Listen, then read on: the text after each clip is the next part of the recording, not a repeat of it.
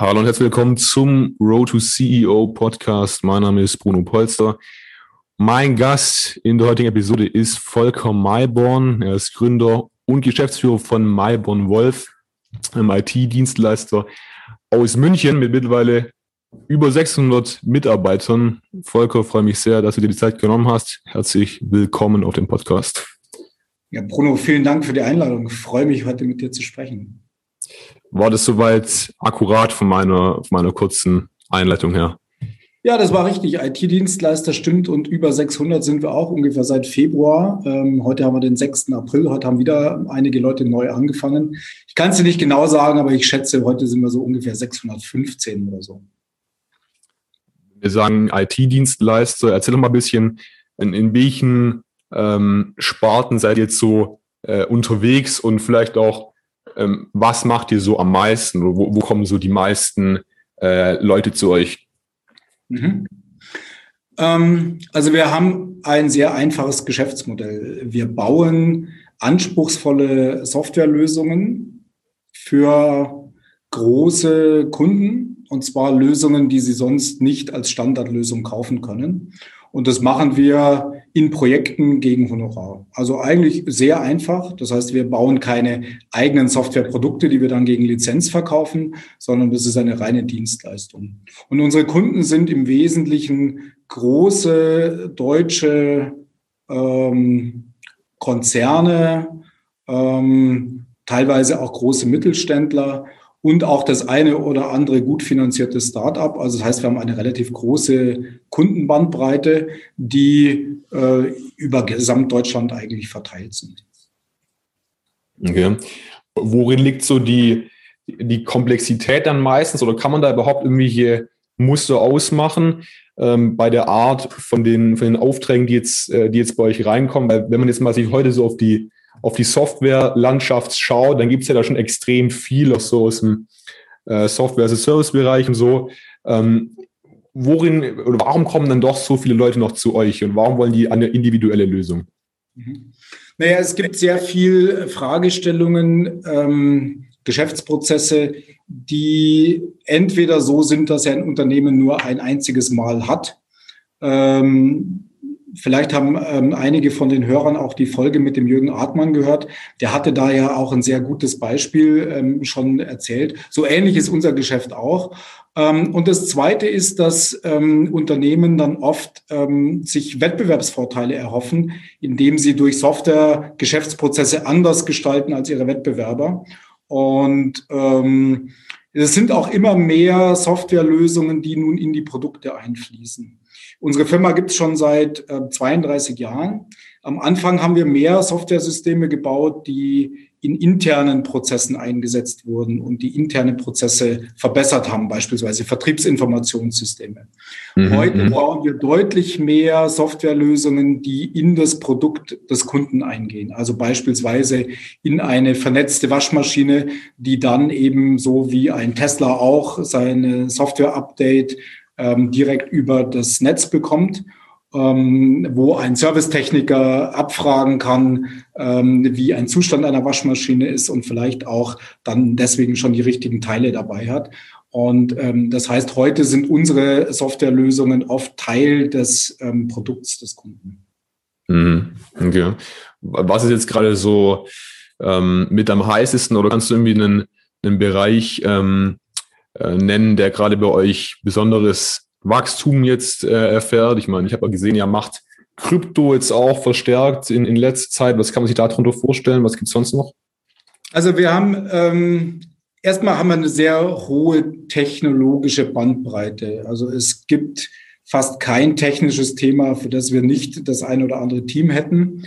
Ähm, es gibt ein paar innovative Themen, so wie Blockchain ähm, oder auch ähm, eine kleine äh, Truppe, die sich mit künstlicher Intelligenz beschäftigt. Ähm, wir haben einen Bereich, der ähm, AR- und VR-Lösungen macht. Aber in den Bereichen sind es oft noch Piloten, die unsere Kunden machen oder kleinere äh, Projekte. Dort, wo ich tatsächlich im Moment sagen würde, ist das größte Wachstum und die ähm, Anwendungen, die die größte Wirkung auch beim Kunden haben, ähm, sind eindeutig Internet of Things, also IoT-Anwendungen. Also das mhm. heißt, Netzen von Geräten, ähm, das Einsammeln äh, sehr vieler Daten und das ist nicht nur das Einsammeln, sondern dann muss man die ähm, validieren, man muss sie verdichten, man muss entscheiden, ähm, welche Datensätze hebt man auf, wie, wie gewinnt man daraus Erkenntnisse, wie bringt man die zu einem Frontend. Ähm, also beispielsweise, wenn man sich vorstellt, große Fahrzeugflotten, ähm, da senden die Fahrzeuge teilweise ähm, in der Sekunde mehrere Datensätze äh, über alle möglichen Fahrzustände und diese Daten dann eben ähm, ja, in nahezu Echtzeit zusammenzubringen äh, und zu konsolidieren. Ähm, das sind ähm, relativ viele Anwendungen und darin, oder wir haben ein Team, was darin ziemlich gut ist. Okay, okay. Also ihr habt praktisch, ähm, wenn man sich mal so eure, eure Firmenstruktur vorstellt, verschiedene Taskforce, so Spezialisten für verschiedene technologische Bereiche.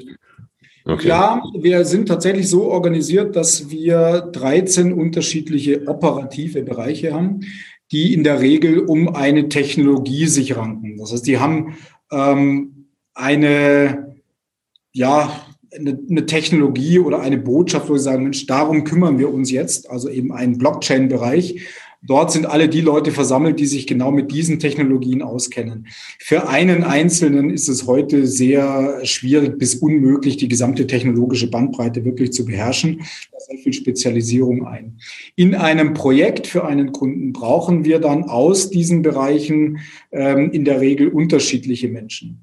Und da gehen wir von ganz frühen Phasen, in denen die Software konzipiert wird, ähm, und zwar zum einen fachlich konzipiert wird, aber zum Zweiten auch technisch konzipiert wird, also die Architektur für die Lösung äh, entsteht, ähm, über die ähm, über die Entwicklung, also die Implementierung der Software, bis hin dann auch äh, über die Qualitätssicherung in den Betrieb rein.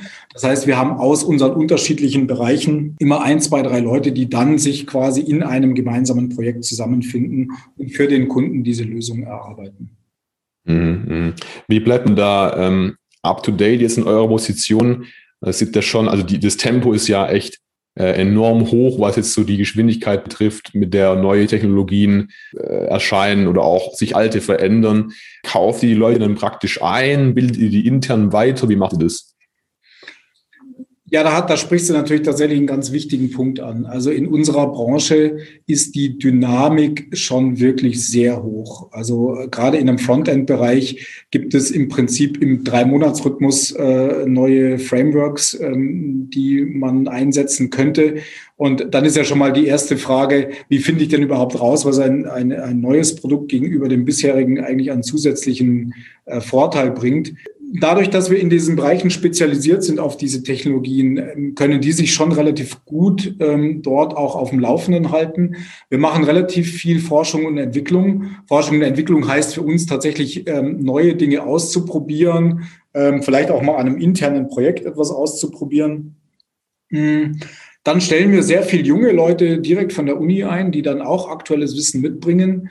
Ähm, und dann ist natürlich das Allerwichtigste ein Austausch ein, äh, im Netzwerk, also mit anderen Companies, ähm, mit Kunden, ähm, viele Blogs zu lesen äh, und so dann auf dem Laufenden zu bleiben. Aber das ist schon eine, eine echte Challenge. Und das Thema Lernen spielt bei uns im Unternehmen deswegen auch eine ganz besondere Rolle.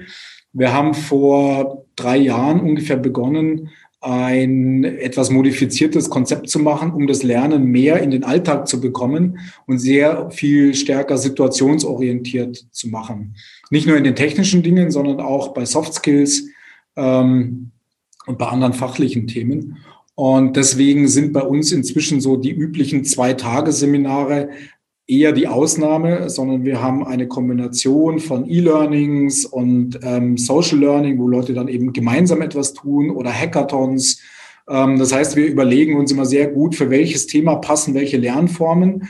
Und dann sind diese Programme in der Regel so angelegt, dass sie doch über einen längeren Zeitraum gehen, weil Lernen in der Regel ja nicht damit getan ist, dass man einmal Wissen aufnimmt und dann hat man es gelernt, sondern man muss es üben, man muss Fehler machen, man muss sich mit anderen austauschen, man muss darüber reflektieren. Also Lernen ist ein Prozess und so haben wir das dann auch ähm, aufgesetzt, einfach weil wir dafür sorgen wollen, dass unsere ähm, Kollegen und Kolleginnen ähm, dann da auch wirklich jederzeit immer ähm, perfekt qualifiziert sind. Und also wir sagen immer, wir wollen sie so qualifiziert halten, dass wir sie selbst jederzeit wieder einstellen würden. Ja, sehr, sehr interessant. Wenn wir, wenn wir mal zurückgehen, jetzt haben wir gerade, glaube ich, schon ein ganz gutes Bild gezeichnet von, von äh, eurer Firma. Ähm, wenn wir jetzt bei dir ein bisschen zurückgehen, so bei dir ist ja schon besonders, würde ich sagen. Du hast ja zusammen mit deinem Mitgründer ähm, Malborn Wolf direkt nach dem Studium gegründet. Du hattest ja gar keinen richtigen Job, wenn man das so sagen kann, oder? Ja, das kann man so sagen. Es war sogar noch ein bisschen krasser. Ähm, wir haben das schon im Studium gegründet. Also ich habe ja, wie du auch, Bruno, ähm, in München an der LMU begonnen zu studieren. Ich habe allerdings Volkswirtschaft studiert, ähm, wo du ja BWL studierst, aber der Holger war BWLer. Und wir waren aber damals zu viert und wir hatten vor der Firmengründung schon eine Studentenvereinigung neu gegründet. Das war genau vor 35 Jahren. Diese Studentenvereinigung heißt Tech. Du kennst sie, weil du selbst äh, mitmachst.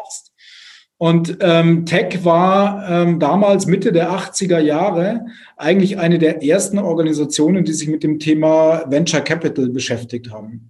Und wir haben das Thema unternehmerisch Handeln äh, versucht an die Unis zu bringen und ähm, haben da große äh, Vortragsreihen gemacht und Workshops gemacht. Und wenn man das dann über vier Jahre tut und dabei in seinen eigenen Praktika, die wir gemacht haben, mh, erlebt, dass die damaligen Firmen eigentlich doch ganz anders funktionieren und nicht besonders unternehmerisch, dann liegt es nahe zu sagen, na ja, komm, jetzt probieren wir das selber mal aus. Und als Student hat man ja nicht viel zu verlieren. Ne? Also wir haben tatsächlich eine Unternehmensidee so richtig in den Sand gesetzt. Richtig in den Sand gesetzt heißt, wir haben ein Jahr lang ähm, ohne Einkommen gearbeitet. Also wir haben keine Schulden gemacht. Mhm. Das ist der Vorteil, wenn man Dienstleistung macht, dann muss man nicht ähm, viel Geld investieren und schon gleich gar kein Fremdes.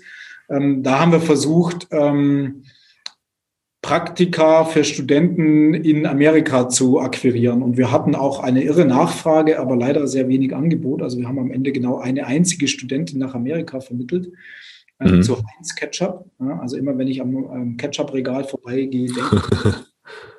ähm, aber nach dieser ersten Erfahrung, nach diesem einen Jahr ohne Einkommen und unser Leben haben wir finanziert durch irgendwelche Nebenjobs, ähm, haben wir dann ähm, die äh, nächste Firma gegründet. Ähm, aber eigentlich würde ich fast sagen, das war ein Anti-Pattern. Also so würde man das heute nicht tun. Wir hatten keinen Businessplan. Wir hatten zwar eine Gründungsidee, wir wollten das äh, machen, was man heute Personalmarketing nennt. Mhm. Aber haben dann schon in unserem allerersten Akquisetermin, wir hatten damals einen Serienbrief verschickt, weil Mail gab es damals noch nicht, also die Firma ist 1989 gegründet, ähm, haben wir uns ähm, sofort auf das eingelassen, was der Kunde eigentlich wollte. Der hat gesagt, naja, euer Personalmarketing brauche ich nicht, aber ich bräuchte jemand, der unseren Ingenieuren hilft, einen Businessplan zu schreiben und dafür Marktinformationen zu sammeln. Ja, prima, dann machen wir halt das. Ja. Das heißt, wir haben schon sehr früh gelernt, dass es eine gute Idee ist, auf Kundenbedürfnisse zu hören. Und dann haben wir die ersten zwei Jahre ähm, solche Marktstudien gemacht für, ähm, naja, aus heutiger Sicht würde ich sagen, vogelwilde technische Ideen. Und ähm, haben dann die Chance ergriffen, dass der Leiter dieses Programms, äh, aus dem diese Jungunternehmer im Prinzip waren, dass der eine Vernetzung seiner äh, Unternehmer wollte. Und mhm. aus unserem Kreis kannte die damalige Groupware Lotus Notes. Und ähm, das ist das, was heute im Prinzip ein Intranet ist. Ja. Und dann haben wir begonnen, ungefähr 1991, 92 dann IT-Projekte zu machen. Also dort auch wieder auf das gehört, was der Kunde eigentlich wollte. Um, jetzt muss man sich vorstellen, wir waren damals im Gründerteam ähm, zwei Betriebswirte, ein Volkswirt und ein Philosoph. Und, ähm, ja. und ähm, dann haben wir sehr früh erkannt, dass es eine gute Idee ist, Leute einzustellen, die von dieser Softwareentwicklung auch eine Ahnung haben. Und haben dann einen Mathematiker eingestellt und einen Informatiker und haben so eine Lehre eigentlich ähm, gelernt, die heute noch nachwirkt, nämlich, dass man sehr gut ähm, eine, eine Firma machen kann und erfolgreich damit sein kann, indem man unterschiedliche ähm, Skills zusammenbringt. Ja. Viele Beratungsfirmen sind erfolgreich damit geworden, dass sie ihre Methoden ähm, vervielfältigt haben. Also das heißt, die Erfahreneren haben den Jüngeren ihre Methoden beigebracht und gesagt, so machen wir das. Wir sind eher durch Diversität gewachsen. Hm. Weil wir ja auch nicht richtig ähm, kontrollieren konnten und auch nicht wollten, was unsere jungen ähm, Informatikkollegen dann programmieren, haben wir auch sehr früh gelernt, anderen Menschen zu vertrauen. Ja, sagen, ja. Du hast die Entscheidung darüber, wie jetzt dieser Code aussieht, also mach mal, du kennst das Ziel. Und wir selbst haben uns dann eher auf die fachlichen Dinge fokussiert. Das heißt, wir haben eigentlich so dieses Thema Diversität und das Thema Vertrauen, was heute noch unsere Unternehmenskultur prägt, nach 32 Jahren, ähm, haben wir schon in den ersten ähm, Jahren eigentlich wirklich als die Erfolgsfaktoren für uns erfahren. Aber die Frage, die jetzt bei mir immer noch offen ist, so ein bisschen, ähm, ich meine, klar, ihr habt dann zwei Leute eingestellt, so, aber wenn man jetzt gerade anfängt als äh, junges Dienstleistungsunternehmen. Und ja, ihr hattet schon, ähm, ihr, ihr, es war nicht so, dass ihr praktisch von null gestartet seid und ihr wart jetzt so ein bisschen, äh, schon ein bisschen im, im Rennen, sage ich mal. Aber trotzdem, wie schaffe ich es dann wirklich, Kunden zu bekommen und denen halt dann klar zu machen, dass ich auch imstande bin, das Projekt zu lösen. Also wo sind da praktisch die, die Credentials oder die, die Grundlage dafür? Ja, das sieht heute natürlich anders aus, als es damals aussah. Also heute haben wir eine Vielzahl an ähm, Referenzkunden, eine Vielzahl an Referenzfällen. Wir haben ein sehr gut qualifiziertes Team. Wir haben eine sehr ähm, große Leistungsbreite, hatte ich ja schon erwähnt.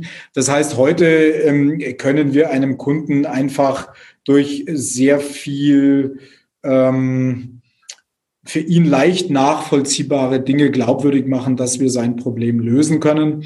Und dann zählt natürlich auch, ähm, sagen wir mal, die Firmengeschichte, äh, 32 Jahre, 600 Mitarbeiter, ist was, was bei vielen Kunden einfach eine gewisse ähm, Seriosität dann vermittelt und sagt, naja, die werden das dann schon hinkriegen.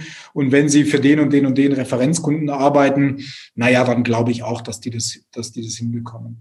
Das sah am Anfang natürlich noch anders aus. Also am Anfang hatten wir vor allem ähm, unsere Leidenschaft ähm, und unsere Begeisterungsfähigkeit und ähm, das, das feste Zutrauen, dass wir die Richtigen sind für diese Themen. Und ich kann mich noch erinnern, ähm, wie wir so die ersten ähm, IT-Aufträge dann bekommen haben, da hatten wir schon auch Kunden, die sehr souverän waren und die gesagt haben, ja, ich brauche jetzt nicht die großen Namen, ich brauche jetzt nicht eine SAP, weil ich dann aus der Verantwortung bin, wenn es schief geht, sondern ich kann mich auch auf eine kleine junge Truppe äh, stützen, die dann eben ähm, mit guten Ideen, mit guten Konzepten, ähm, auch mit sehr viel Arbeit im Übrigen, das muss man auch mal sagen, wir haben in den ersten Jahren ja. schon sehr viel auch gearbeitet ähm, und waren deswegen sehr schnell und haben dann auch sehr schnell unseren Kunden äh, Lösungen bieten können. Ähm, also für den Kunden war das dann eben eine, eine überzeugende Story. Ähm, das geht aber nur, wenn er in seinem Unternehmen selbst oder sie in dem Fall ähm, auch gesettelt ist ja, und sagt, so, das, ich vertrete auch die Entscheidung, so eine kleine Firma, damals hießen wir noch Beck et al., ähm, mhm. so eine kleine Firma Beck et al. dann zu beauftragen. Mhm. Wie würdest du sagen, ist es, ist es heute, also angenommen, du würdest die Firma praktisch jetzt nochmal gründen, 2020 oder 2021, ähm, würdest du genauso an die Sache rangehen oder wie, wie würdest du es machen? Hm, ich glaube, das hängt sehr davon ab, was man für eine Idee hat. Ja. Wir haben ja ein Dienstleistungsunternehmen gegründet, auch deswegen, weil wir kein Startkapital hatten und uns auch nicht vorstellen konnten, wie wir daran kommen. Heute gibt es eine viel entwickeltere Start, äh, eine viel entwickeltere ähm, Venture Capital Szene. Ähm, das heißt, heute mh, hm, würde ich vielleicht schon eher versuchen, mit einem Businessplan und einem Pitch dann auch externes Geld zu bekommen, wenngleich wir damals von meinem Papa, der auch Unternehmer war, ähm, den Leitsatz mitbekommen haben, das Geld muss vom Kunden kommen und nicht vom Investor. Ähm, ich glaube, das ist auch heute noch ein, ein ganz guter Rat. Und auch viele VC-Geber ähm, erwarten spätestens in der zweiten Finanzierungsrunde, dass es schon auch äh, Kunden und erste Umsätze gibt und man bewiesen hat, dass man ähm, mit dem Produkt auch Geld verdienen kann. Ähm, wenn man kein Dienstleistungsunternehmen macht, sondern etwas produziert oder wenn man gar versucht, eine Plattform zu machen, bei der es als äh, Netzeffekt gut darauf ankommt, ähm, sehr schnell äh, auf beiden Seiten, wenn man eine Plattform ist, ähm, Kunden zu gewinnen, dann geht es nicht ohne externes Kapital. Und dann muss man einen Businessplan machen, dann muss man sich sehr gut überlegen, worauf fokussiere ich mich, man muss schauen, was machen die Mitbewerber, dann muss man alles das tun, was man eigentlich auch ähm, in den ähm, Gründerworkshops bei euch, bei Tech beispielsweise, ähm, dann auch lernt und ähm, das schon richtig machen. Ich glaube, bei uns hat es funktioniert, weil wir auch wirklich sehr viel Glück hatten. Das muss man einfach mal sagen. Ähm, wir haben immer Kunden gehabt, die uns vertraut haben. Ähm, wir hatten ein einziges Mal in 32 Jahren eine Situation, wo ein Kunde eine Rechnung nicht bezahlt hat, weil er selbst insolvent ähm, ging. Ähm, ansonsten hatten wir nie Schwierigkeiten, weder mit Kunden noch mit Mitarbeitern. Also wir haben schon sehr viel Glück gehabt auf unserem unternehmerischen Weg. Und das ist natürlich was, was man überhaupt nicht vorhersehen oder, oder planen kann. Hm, hm. Und ich denke mal, wahrscheinlich hat sich das dann auch so, da, da deswegen, weil ihr ja schon drin wart, weil ihr ja schon davor einige Anläufe hattet und einmal äh, gescheitert seid, schon bei, bei, bei Vorhaben davor, wart ihr ja schon ganz anders in dem Thema drin, als jetzt jemand, der von heute auf morgen praktisch sagt, ich gründe jetzt ein, ein Beratungsunternehmen oder ein Dienstleistungsunternehmen zu äh, welchem Thema auch immer. Naja, ich würde sagen, wir waren sensibilisiert, ähm, dass nicht jede gute Idee ähm, automatisch zu einem erfolgreichen Unternehmen führt. Und auch das ist was, was ich heutigen Gründern schon noch mit auf den Weg geben würde. Es gibt viele Ideen, die jetzt auch heute an uns rangetragen werden, entweder von eigenen Mitarbeitern oder von Leuten aus unserem Netzwerk, wo man sich spontan denkt, Mensch, das ist total nützlich. Also beispielsweise habe ich neulich von einer Idee gehört, wie man durch künstliche Intelligenz Fake News erkennen kann scheint uns allen vermutlich ähm, äh, auf Anhieb sehr äh, sinnvoll. Das heißt aber noch lange nicht, dass man daraus ein erfolgreiches Geschäft machen kann.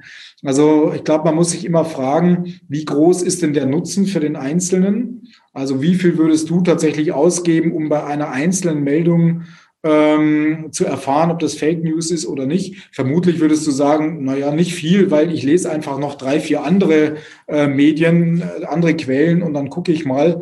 Ähm, und ich vertraue einfach auch auf ähm, professionelle Redaktionen. Und das Zweite, worauf man achten muss, ist, wie viele Anwender gibt es denn dafür? Jetzt könnte man sagen, na ja, Nutzer von Medien gibt es sehr viele aber dafür gibt es ähm, Verlage, die Informationen rausgeben, natürlich wieder nicht so arg viele. Und da muss man immer gucken, wie ist denn eigentlich für diese ähm, vermeintlich gute Idee tatsächlich der Markt? Also ist das Problem, was ich löse, groß genug und ist die Zahl der Menschen, für die ich dieses Problem löse, auch groß genug?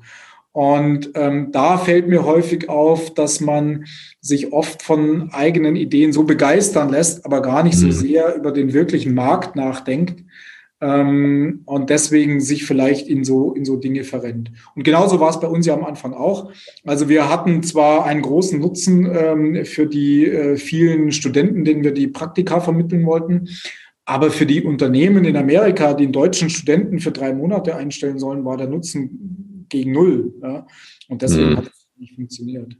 Und ich mhm. glaube, wir waren durch diese erste Idee vielleicht etwas sensibilisiert, aber natürlich auch nicht wirklich erfahren dann für die zweite Gründung. Da war dann mhm.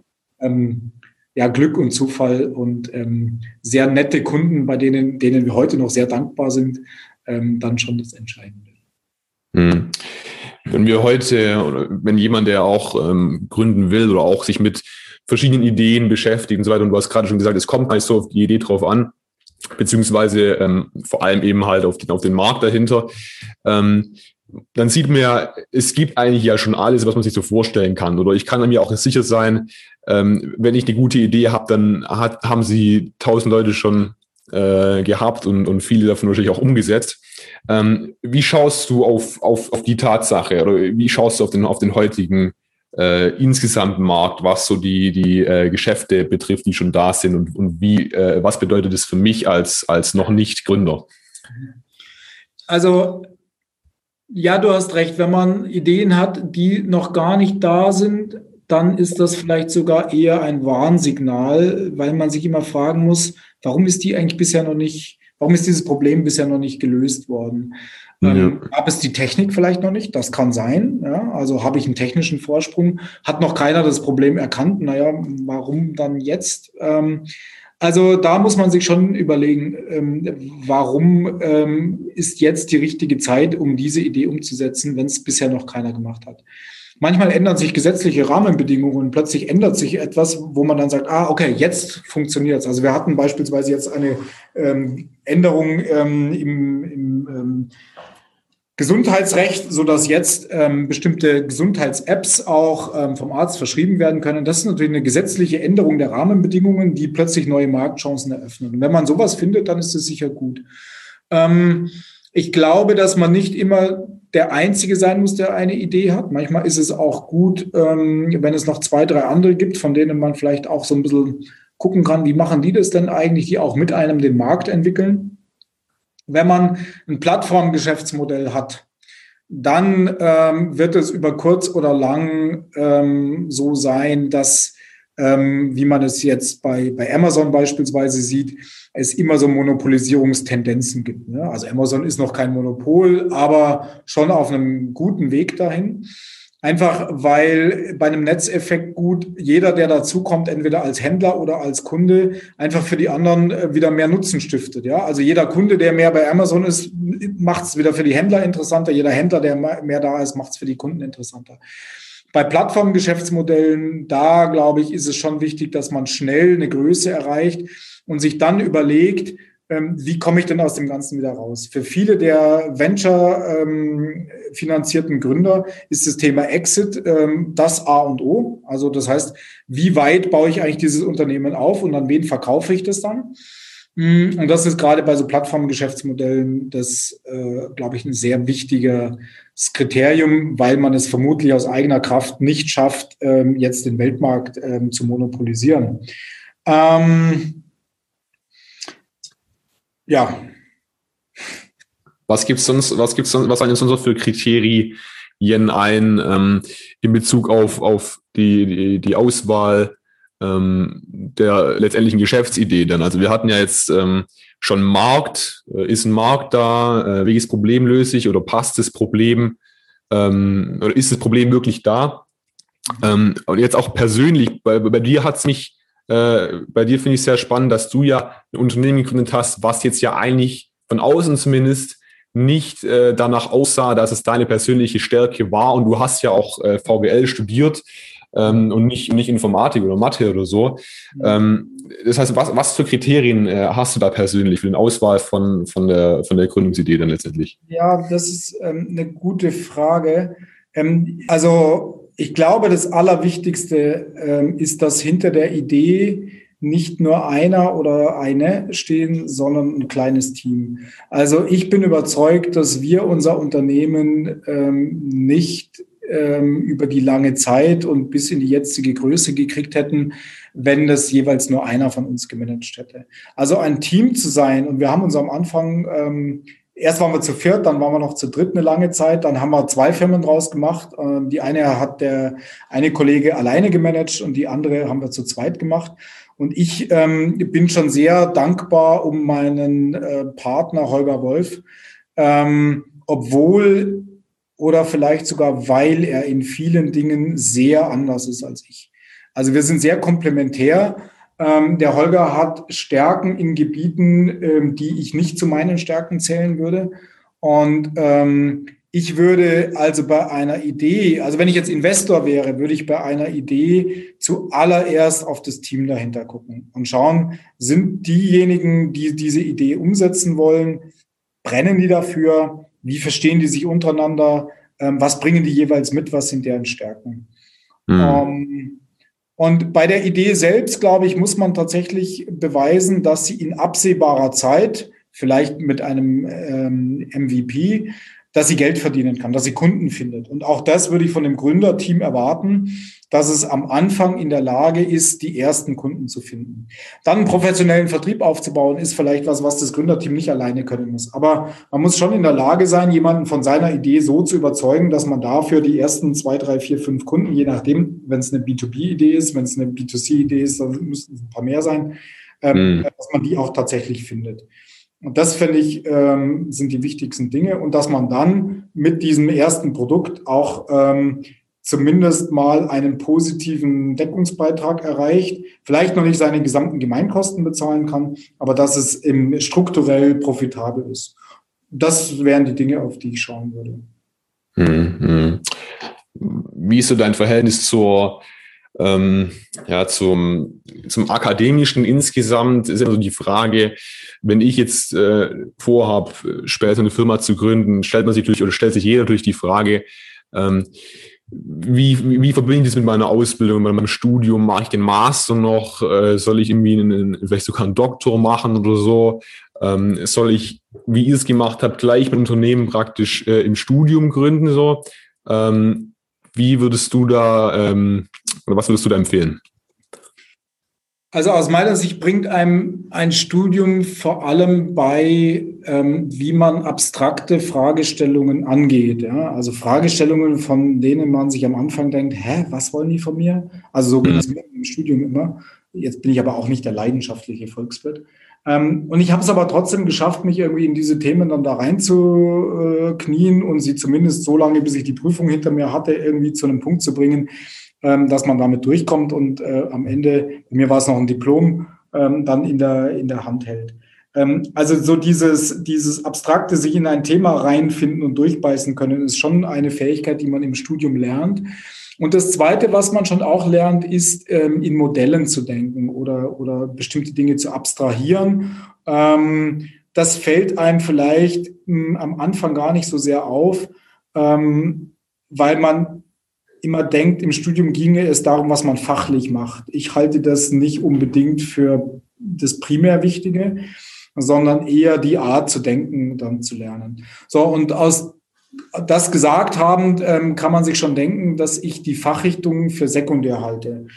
Ähm, es gibt keine Fachrichtung, aus der du nicht Unternehmer werden könntest und es gibt keine, die dich besonders dafür qualifiziert. Jetzt studierst du ja BWL, da lernst du natürlich ähm, eine Bilanz lesen, äh, du, du lernst, wie man Investitionsrechnungen macht. Das sind alles Dinge, die schaden nicht, wenn man ein Unternehmen macht.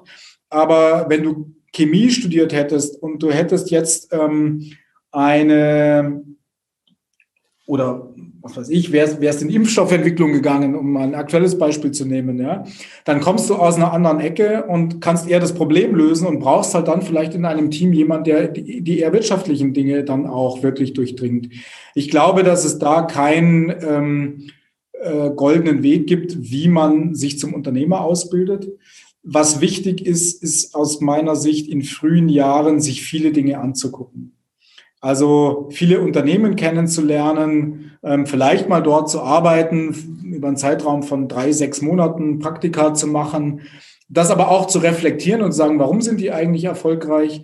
Ähm, vielleicht einfach auch nur über viele Unternehmen zu lesen, ähm, um mal zu gucken, wie funktionieren die eigentlich, wie ist deren Geschäftsmodell, sich jeweils mal eine Business Model Canvas zu nehmen und zu sagen, so, die fülle ich jetzt mal aus und guck mal, ob ich verstanden habe, wie die wirklich funktionieren und einfach viel auszuprobieren ähm, und durchaus auch vielleicht mal kleinere Dinge, wo man mit einem begrenzten Risiko was machen kann, einfach nur mal um zu gucken, wie, wie fühlt sich's an.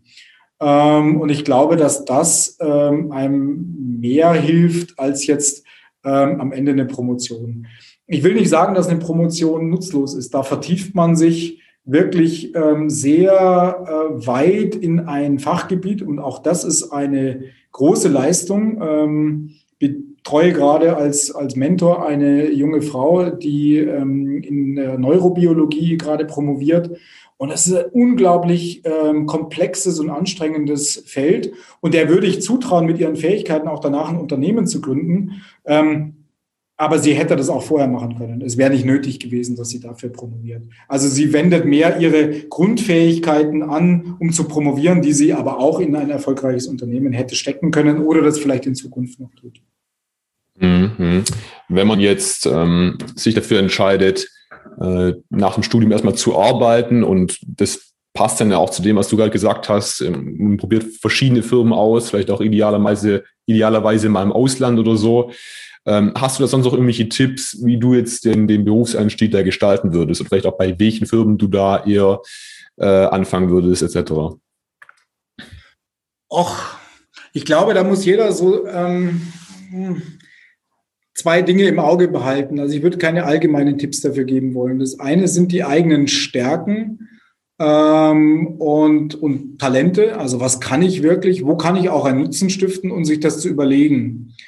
Ähm, und das Zweite ist auch, sich über seine wirklichen Beweggründe und Motive Gedanken zu machen. Ich glaube, man ist einfach besser, wenn man etwas tut, von dem man auch überzeugt ist. Ähm, also das heißt, nehmen wir mal an, dir läge jetzt am Klimawandel. Ich habe vorhin gerade mit einem jungen Kollegen gesprochen, ähm, der bei uns jetzt äh, beginnt, so ein Green Tech-Angebot zu entwickeln, weil es ihm einfach ein Anliegen ist. Also er entwickelt quasi aus unserem Unternehmen heraus als einen neuen Bereich, der sich dann so mit Green IT beschäftigen soll. Ähm, und das kommt einfach aus seinen persönlichen Motiven heraus. Und daraus entwickelt er so viel Power, dass er das machen kann. Und ich würde immer die zwei Dinge versuchen zusammenzubringen. Was sind meine Stärken? Wo kann ich jemanden auch tatsächlich Nutzen bringen? Und was sind meine Interessen und Motive? Und dort gehe ich hin zu solchen Firmen. Ob die klein sind oder mittelständisch oder große Unternehmen, ob die in Deutschland, in Österreich, in der Schweiz sind oder in einem ähm, äh, europäischen Ausland oder in, in einem außereuropäischen Ausland, vielleicht auch in Asien. Das muss jeder selber nach seinen Interessen ähm, auch entscheiden. Und ich glaube, wenn du die Augen offen hältst und auch viel von dem reflektierst, was du dort erlebst, dann ähm, kannst du da keinen Fehler machen. Also es ist fast egal, wo du dann hingehst, ja, ähm, solange du bereit bist, daraus auch was zu lernen. Hm, hm. Klar. Ein äh, sehr interessanter und für dich auch, glaube ich, sehr wichtiger Punkt ähm, ist noch eure Unternehmenskultur. Ähm, wenn man irgendwo das, das Logo äh, Malborn Wolf sieht, dann ist auch äh, dieser Schriftzug Mensch hoch IT äh, vermutlich nicht weit. Ähm, vielleicht kannst du mal darauf nochmal genau eingehen und ähm, ja, beschreiben, wie das euch prägt, ähm, was da euch, was da für euch die Schlüssel sind für eine, eine gute Unternehmenskultur, was so eine Kulturbau für dich ist. Mhm. Und ähm, ja, schließlich seid ihr ja auch jetzt schon äh, seit längerem da Platz eins bei, bei Great Place to Work und so weiter und in, in verschiedenen Rankings ziemlich weit vorne. Ähm, erzähl doch mal da ein bisschen, was, was da so abgeht. Ja, gerne.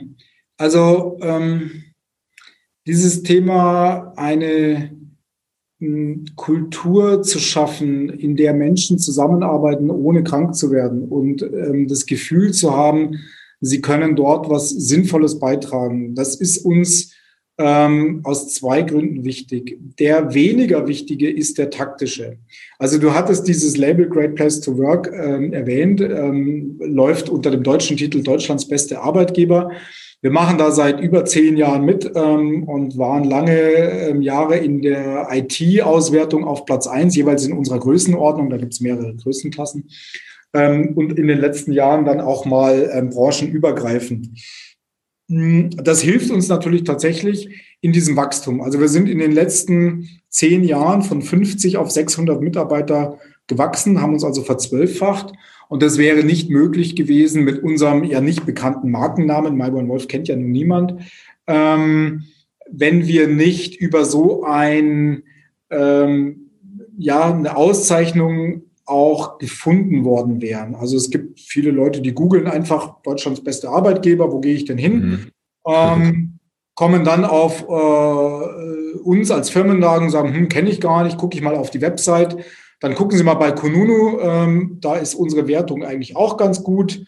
Ähm, und dann ist es auch so ein bisschen so eine, eine Selektion. Also Menschen, denen die Kultur sehr wichtig ist, die bewerben sich dann auch bei uns und passen natürlich auch gut zu uns. Und Menschen, denen andere Dinge wichtiger sind, die sagen sich vielleicht, ach ja, da könnte ich hingehen, aber vielleicht finde ich auch noch andere Arbeitgeber. Also es ist auch noch so ein bisschen so eine, hat noch so ein bisschen eine Filterfunktion. Insgesamt hat es uns ermöglicht zu wachsen und das ist eher der taktische Aspekt. Aber eigentlich steckt dahinter mh, hm, eine Überzeugung oder ich will mal sagen, das, was die eigentliche Vision des Unternehmens war bei der Gründung, ohne dass uns das damals so bewusst war. Ich glaube, ähm, wir wollten damals ein Unternehmen schaffen, ähm, in dem es nicht doof ist zu arbeiten, in dem ähm, der gesunde Menschenverstand die oberste Regel ist und nicht Prozesse und dicke Prozesshandbücher. Und ähm, das war das, was wir ja damals erlebt hatten in unserem Praktika und in dem Menschen auch gesund bleiben. Und ich glaube, das ist das, was man heute, 30 Jahre später, sehr viel mit den Begriffen äh, New Work ähm, oder eben so, so sinnstiftende Arbeit ähm, oder Thiel-Organisationen, wenn man das am Herrn Lalou und seinem Buch ähm, Reinventing Organizations festmacht, ähm, was man damit bezeichnet. Das hätten wir damals so nicht benennen können. Aber ich glaube, im Nachhinein, und das kann ich erst im Nachhinein wirklich sagen, das hätte ich damals nicht formulieren können, war das die eigentliche Gründungsidee. Gar nicht so sehr das Fachliche, also nicht IT-Projekte zu machen, sondern zu sagen, mhm. wir beweisen mal, dass mhm. man ähm, mit einem Unternehmen erfolgreich sein kann, ohne doof zu sein und ohne andere über den Tisch zu ziehen. Wir haben sicherlich in unserem Unternehmen im Moment nicht die allerhöchste Profitabilität. Also es gibt Unternehmen in unserer Branche, die einen höheren Profit haben. Hm, das versuchen wir natürlich auch. Also das ist jetzt nicht so, dass wir sagen, das wäre uns völlig wurscht. Aber Geld ist bei uns immer zweitrangig. Und warum ist es das? Das liegt auch daran, dass Holger und ich ja selbst ähm, hier noch mitarbeiten und alle anderen, ähm, die am Unternehmen beteiligt sind, also Holger und ich haben zusammen noch ungefähr zwei Drittel der Anteile. Ähm, alle anderen, die am Unternehmen beteiligt sind, arbeiten auch hier. Das mhm. heißt, wir haben ähm, alle auch die Motivation, ähm, nicht nur am Jahresende nach der Gewinnausschüttung auf unser Konto zu gucken, ähm, und dafür 365 Tage Mist zu erleben, sondern eher zu sagen, Mensch, es ist doch viel cooler, wir gehen 365 Tage in ein Unternehmen, wo wir coole Kollegen haben, tolle Projekte machen, wo wir uns wohlfühlen, wo ähm, wir Menschen haben, die gestalten wollen, die den Freiraum nutzen. Ähm, und am Ende bleiben vielleicht ein, zwei Euro weniger auf dem Konto übrig. Äh, es ist immer noch genug, dass wir deswegen nicht am Hungertuch nagen. Und ähm, insofern ist dieses, den Menschen in den Mittelpunkt zu stellen, ähm, schon auch sehr tief in unserer DNA verankert.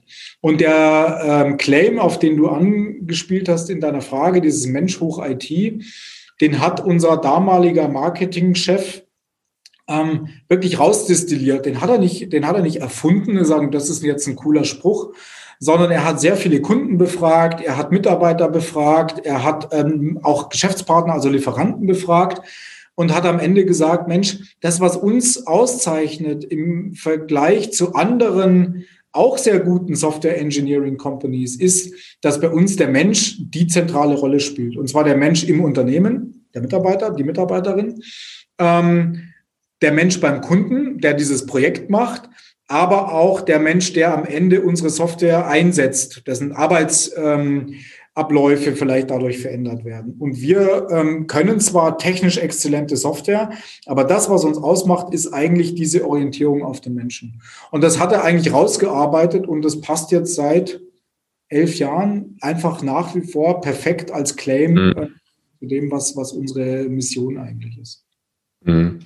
Ich denke, und ich kann mir vorstellen, dass man das auch, dieses Konzept, den Menschen in den Mittelpunkt zu stellen, denke ich, kann man ja auch auf ähm, weitere Bereiche oder auch generell auch auf neue Geschäfte aussehen, denke ich mal. Oder gerade jetzt, wenn, ähm, wenn wir in einer Zeit leben, äh, wo eben ja generell viel ja eher vom Menschen weg passiert, denke ich, ist es ein, ein, ein großer Vorteil. Mhm. Ja, da stimme ich dir zu. Ich glaube, dass wir insgesamt in unserer Gesellschaft, aber auch in unseren Unternehmen den Menschen mehr zutrauen sollten und mehr auf Eigenverantwortung setzen. Ich beobachte das jetzt auch in der äh, ganzen ähm, Corona-Pandemie. Ich hätte tatsächlich ähm, mehr Vertrauen in die Menschen gehabt, dass sie selbst wissen, wie sie Abstand halten, dass sie Infektionsrisiken besser einschätzen können und ähm, auch wissen, dass wenn sie sich äh, auf eine Parkbank setzen, äh, so wie es im ersten Lockdown ja noch verboten war, ähm, dass das vielleicht jetzt äh, nicht unbedingt das, das große Risiko ist. Das ist aber ein, ein große, äh, eine große Frage. Ähm, wie viel Verantwortung überträgt man dem Einzelnen? Wir haben bei uns im Unternehmen schon die, ähm, das Ziel, dem Einzelnen möglichst viel Freiheit zu lassen, aber auch von ihm zu erwarten, dass er dafür die Verantwortung übernimmt. Und die Verantwortung übernehmen heißt für mich immer übersetzt, wenn man ihn fragt, warum hast du so gehandelt, dann kann er darauf eine plausible Antwort geben. Das heißt nicht, er muss alles richtig machen, er darf auch Fehler machen. Also Verantwortung übernehmen heißt nicht, ähm, perfekt zu sein, sondern Verantwortung zu übernehmen heißt, sich zu überlegen, was ist jetzt das Beste? Das Beste für das Unternehmen, das Beste für mich, das Beste für meinen Kunden.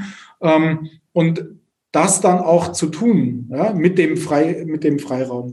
Und ich glaube, dass mit diesem äh, Prinzip möglichst viel Freiheit und möglichst viel Verantwortung, dass unsere Unternehmen erfolgreicher äh, wären oder weiterhin so erfolgreich äh, wären, wie sie, wie ja viele Unternehmen sind. Aber dass das auch in unserer Gesellschaft ähm, durchaus diesen äh, einen oder anderen positiven Aspekt hätte. Hm. Hast du dich damit schwer getan, gerade so am Anfang? Äh, Verantwortung abzugeben an Leute, gerade wenn man jetzt in den ersten Projekten ist oder so und dann eine gewisse Vorstellung hat von, von sich, wie man etwas macht. Ähm, war das, wie war das bei dir? Oh, das ist eine gute Frage. Das ist natürlich schon lange her, weil wir ja ähm, sehr früh begonnen haben, Projekte mit mehreren zu machen und man da nicht mehr alles kontrollieren kann. Ich muss schon sagen, ähm, und jeder, der diesen Podcast hört und mich kennt, ähm, naja, wird schon auch wissen, dass ich ganz gerne ähm, ungefragte Ratschläge gebe und zu vielen Dingen eine Meinung habe und auch eine sehr dedizierte Meinung. Ähm, ich habe schon für mich das Gefühl, ich habe sehr früh und viel Verantwortung anderen übergeben, wenn sie die auch annehmen wollten. Ich könnte mir aber durchaus vorstellen, dass der eine oder andere ähm, das gar nicht so empfunden hat, sondern gesagt hat, ja, ja, das hat er zwar gemeint, aber am Ende hat er mir doch reingeredet. Ich glaube, das ist gar nicht so einfach, wenn man so einen, so einen Gestaltungswillen hat, ja, dann ist ja. auch ja. Es ist für unser Unternehmen, du hattest vorhin auch nach Wachstum gefragt, schon auch ein bisschen das Prinzip, ähm, dann über diese Bereiche auch horizontal zu wachsen. Also das heißt, immer mehr Bereiche zu haben, die unterschiedliche Themen abdecken. Und das geht nur, wenn man dann die Verantwortung loslässt. Wir haben als neuesten Bereich einen Bereich, der Cybersecurity macht. Ich habe von diesem Thema wirklich gar keine Ahnung, also null. Ja. Ähm, Deswegen bleibt mir gar nichts anderes übrig, als den inzwischen, glaube ich, sind es sieben oder acht Kollegen, die, die da in kürzester Zeit sich zusammengefunden haben, ähm, die Verantwortung zu überlassen, ähm, dass sie diesen Bereich ordentlich entwickeln, aber auch ähm, ihnen die Verantwortung zu überlassen, dass sie für unsere Kunden da ähm, äh, eine, eine exzellente Arbeit machen, weil gerade in dem Cybersecurity-Bereich in allen anderen auch, aber in dem besonderen Maße ist natürlich das Thema Verantwortung für das, was wir da machen, ähm, besonders ausgeprägt. Ne? Und ähm, ich glaube, dass man dann im Laufe der Zeit einfach lernt, dass man besser damit fährt, wenn man andere Leute auch machen lässt und einfach aus dem Weg geht ähm, und dann vielleicht sogar auch irgendwann mal, vielleicht gelingt mir das, dann nur noch ähm, Ratschläge gibt, wenn man auch gefragt wird. Klar. Hast du abschließend noch, ähm, noch irgendwelche Tipps, die du jungen äh, oder aspirierenden Startup-Gründern auf den Weg geben möchtest? Ach, also ich würde sagen, die wichtigsten Tipps sind, probiert viel aus, ähm, seid mutig, es kann nichts schiefgehen. Ähm, solange man ähm, noch in einer frühen Lebensphase ist, noch keinen so riesigen Lebensstandard hat, ähm, noch keine Verantwortung für Kinder äh, hat, vielleicht hat man sie schon für seine Eltern, ähm, diese, diese Phase zu nutzen, um viel zu sehen, viel zu erleben, unterschiedliche Dinge zu machen, ähm, auch die Welt kennenzulernen und, und zu sehen, dass ähm, so wie wir in Deutschland Dinge organisieren, dass das nicht immer der Weisheit letzter Schluss ist, äh, sondern dass man das machen kann. Ähm, also einfach, sagen wir mal, munter drauf los äh, zu leben und einfach mal der Intuition zu folgen und na, zu machen, das glaube ich, ist das, was einem ähm, am meisten hilft, wenn man später mal was gründen will. Das passt ja, glaube ich, auch ganz gut zu dem, dem Spruch, der in deinem LinkedIn-Profil steht. Man kann das Leben nur rückwärts verstehen, aber leben muss man es vorwärts. Absolut, genau. Und deswegen auch seiner Intuition vertrauen und sagen, ich glaube, das ist gut und das mache ich jetzt mal. Perfekt. Ich glaube, es ist auch ein schönes Schlusswort. Volker, ich bedanke mich bei dir. War schön, dass du da warst, hat Spaß gemacht und äh, ich denke, die Zuschauer, äh, die Zuhörer haben auch einiges mitnehmen können. Vielen Dank. Bruno, herzlichen Dank. Ähm, waren ganz ähm, schlaue Fragen. Hilft einem ja, wenn man gefragt wird, auch selber mal über bestimmte Dinge nachzudenken. Ähm, und dann ähm, viel Erfolg mit deinem Podcast weiterhin. Ich höre den sehr gerne. Danke dir. Und dann würde ich sagen, hören wir uns wieder in der nächsten Episode. Bis dahin, macht's gut, haut rein, abonniert den Podcast. Ciao.